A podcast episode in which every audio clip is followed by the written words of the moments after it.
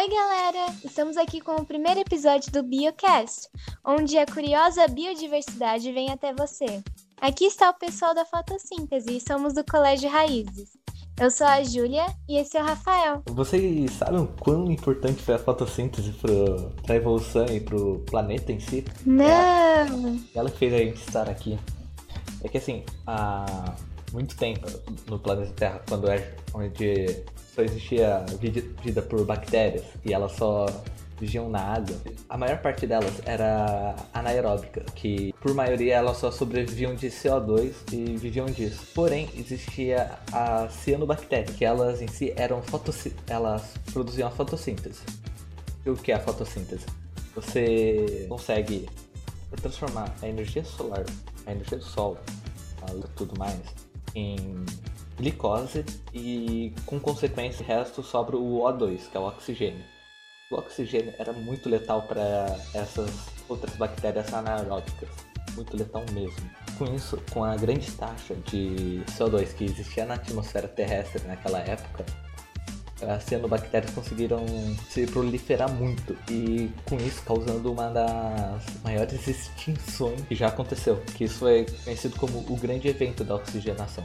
A gente tá aqui é por um motivo, e é, esse motivo é a cianobactéria. A gente tem que agradecer ela pelo tanto de oxigênio que a gente tem na atmosfera. E pensar que a gente respira um ar assassino, porque, meu Deus, ele eliminou tudo da.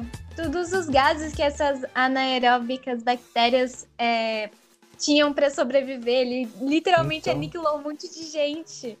Sim, isso mudou completamente o clima do planeta. Por conta que a transformação, com a perda de CO2 da, da atmosfera, o, o, planeta começou a ficar em temperaturas mais baixas. Por conta que não tinha o, o efeito estufa.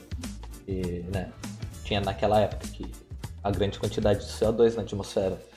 Isso foi importantíssimo pro clima. Enfim, eu só sei que eu tenho que passar pano, né? Porque infelizmente é ela que permite que a gente sobreviva, então, né? É. Assim. Mas.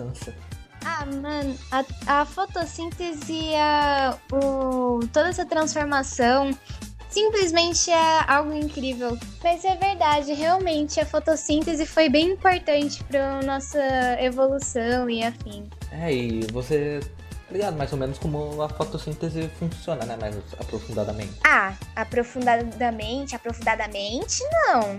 Mas eu sei um pouco. É que assim, ela é um processo anabólico de organismos autotróficos. E tem o pigmento clorofila, que de maioria esse pigmento ele é verde. Tem a coloração verde, a clorofila. Mas ele é, ele é presente principalmente em algas, plantas e nas cianobactérias, que eu citei agora há pouco, da do evento de extinção em massa que teve. E nessa, nessa reação que é produzida, tem a produção de moléculas de carboidrato a partir de moléculas inorgânicas, convertendo a luz do sol em energia química.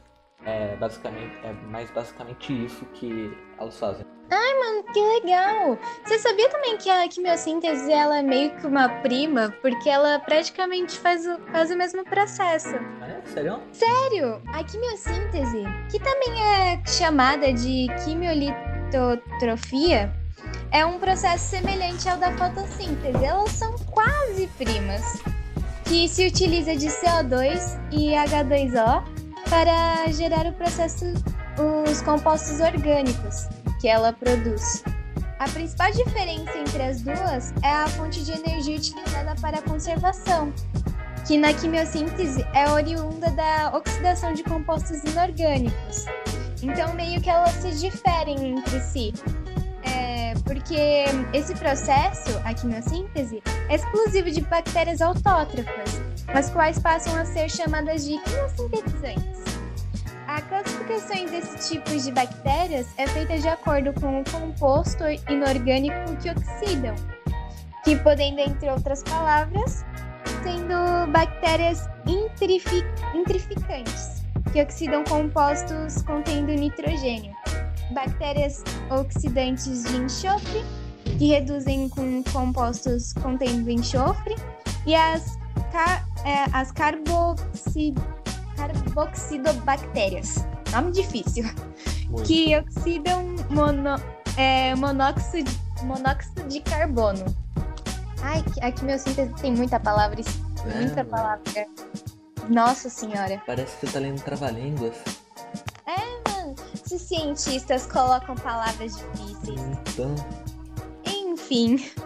É, uma vez quando elas são oxidadas, o composto inorgânico, a energia fornecida por essa reação garante que o carbono seja fixado em compostos intermediários. Assim, produzidas moléculas orgânicas. Esse processo ele é fundamental para a continuidade de ciclos biogênicos. Quer dizer, bio, bioge, biogeoquímicos. Nossa senhora, muita palavra difícil. Pois alguns compostos formados durante a reciclagem desse elemento são utilizados somente por bactérias quimiosintetizantes. caramba, esse. Essa parte de quimiossíntese é muito interessante e complicada também, mano. Mas. Uma coisa muito da hora que eu lembrei agora de falar e de uma pergunta é por que as plantas, em vez de verdes, elas não são pretas?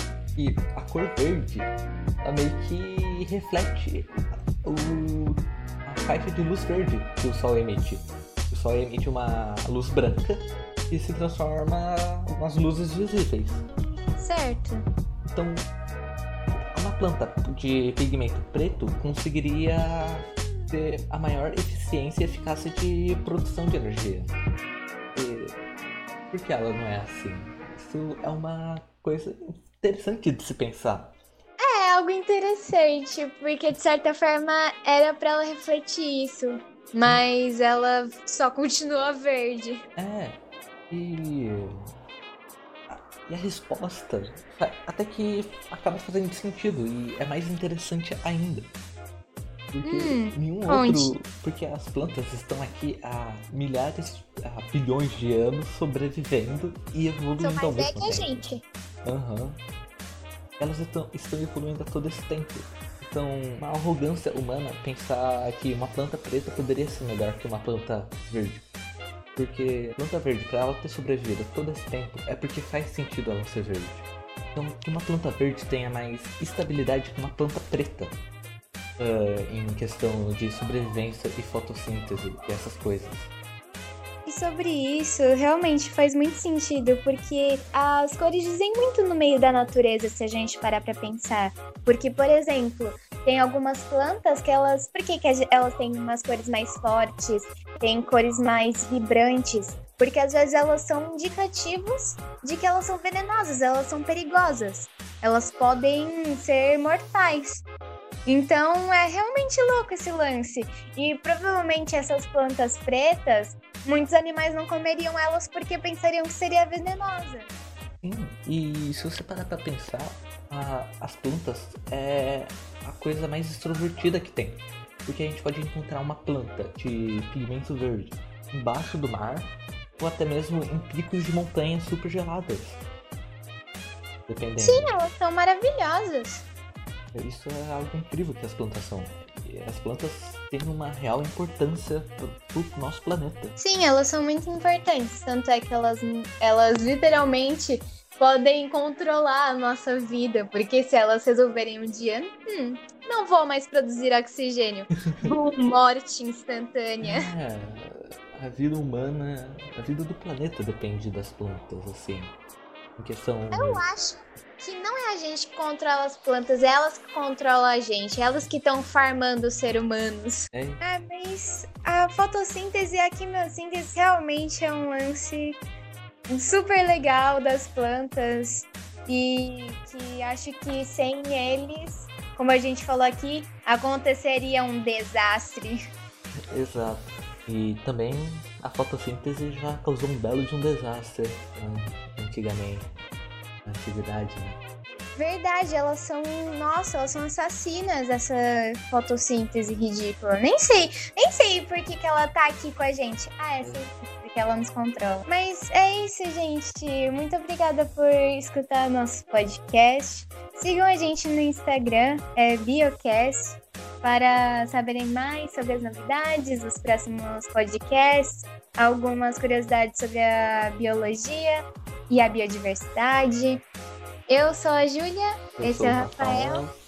A gente é do primeiro ano do Colégio Raízes do Ensino Médio e damos as boas-vindas para vocês a essa pequena jornada de curiosidades que nosso colégio está fazendo. Muito obrigada. Tchau. Tchau. Até logo. Até logo.